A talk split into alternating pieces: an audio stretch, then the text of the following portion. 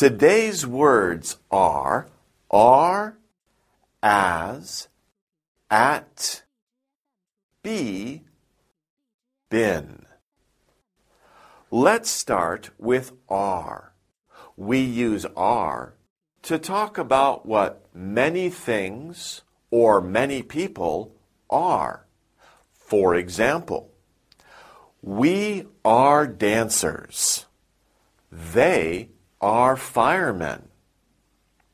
Next, we have as.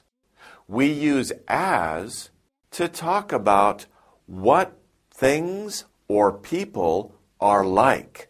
For example, I dress as a princess. We dress as firemen. What about at?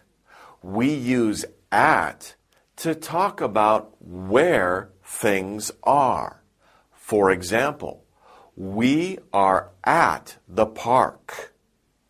Or we are at school.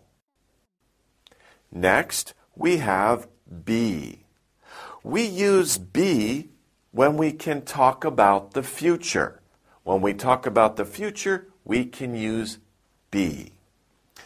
For example, I want to be a teacher. I want to be a fireman. Finally, we have been. We can use been to talk about the past. For example, it has been raining all day. Or, I have been dreaming. Okay, that's it for today. We'll see you next time. Goodbye.